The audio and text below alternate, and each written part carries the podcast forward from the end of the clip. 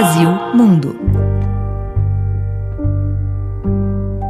Depois de longos dois anos, os telões de Los Angeles voltam a dar destaque ao cinema brasileiro no Hollywood Brazilian Film Festival. Nesta sexta-feira, Deserto Particular, produção brasileira escolhida para representar o Brasil no Oscar 2022 na categoria de melhor filme internacional, abriu o festival, que vai até domingo. A sessão para convidados teve a participação do diretor Ali Muritiba.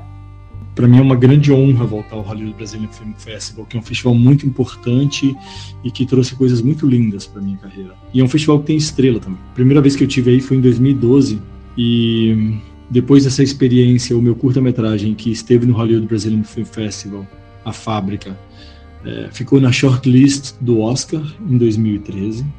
Portanto, voltar agora para o Hollywood Brazilian Film Festival na campanha do Oscar acho que é um belo indicativo de que talvez o filme siga adiante tocando corações. Nos últimos anos, o festival tem dado destaque aos filmes brasileiros que representam o país no Oscar e acabam ajudando nesta dura campanha de ter holofotes diante de produções feitas ao redor do mundo. Nesta sessão de abertura, membros da academia também foram convidados para assistir ao filme, além de ser o momento dos brasileiros que vivem nos Estados Unidos assistirem a filmes nacionais, o que é muito difícil acontecer em cinemas americanos. Por causa da pandemia, o festival do ano passado foi online, mas agora, apesar de ter que seguir várias regras de público e distanciamento social, com metade da lotação nas salas de projeção, esta 13ª edição traz ainda outras produções importantes do audiovisual brasileiro, como Madalena, Meu Nome é Bagdá, Todos os Mortos, Segredos do Putumayo e Cabeça de Nego. Thalise Sayeg é a fundadora e produtora executiva do evento e para esta edição teve o apoio do cineasta Kleber Mendonça Filho na curadoria. Eu realmente quis ressaltar filmes que talvez foram lançados durante a pandemia que não tiveram tanta exibição como mereciam, porque os filmes eram lindos, mas talvez por causa da pandemia não tiveram esse contato com pessoas. Temos filmes fortes que vai nos deixar felizes de pouquinho a pouquinho voltar à nossa normalidade, que é ter o entertainment e, e sentir né, a mágica do cinema. Ali Muritiba vai aproveitar a passagem pelos Estados Unidos para fazer mais sessões em Los Angeles e também em Nova York nesta próxima semana, além do corpo a corpo com os membros da academia que votam no Oscar.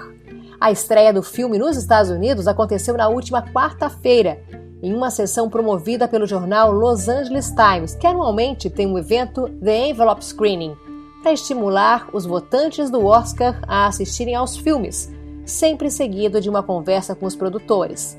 Deserto Particular foi ovacionado no Festival de Veneza deste ano, onde levou o prêmio do público da mostra Venice Days, além de 10 minutos de aplausos de pé. Porém, Muritiba revela que a campanha para o Oscar é completamente diferente de ser selecionado para um festival, que tem um júri que vai assisti-lo e votar. No caso do Oscar, é preciso mobilizar os membros da academia, hoje são mais de 9 mil, para que assistam ao filme e votem na categoria. O que é mais difícil nessa competição, se comparado com outros festivais, é que é muito menos sobre o filme e é muito mais sobre a capacidade que a empresa e, e as pessoas envolvidas têm de articular eventos e sessões para os membros da academia assistirem ao filme. Portanto, é muito menos sobre o filme e muito mais sobre contatos e grana. Deserto Particular conta a história de Daniel, interpretado por Antônio Saboia, um policial militar que, por causa de um erro, é afastado do trabalho e começa uma busca. Daniel sai de Curitiba e cruza o país para encontrar uma pessoa que conheceu virtualmente.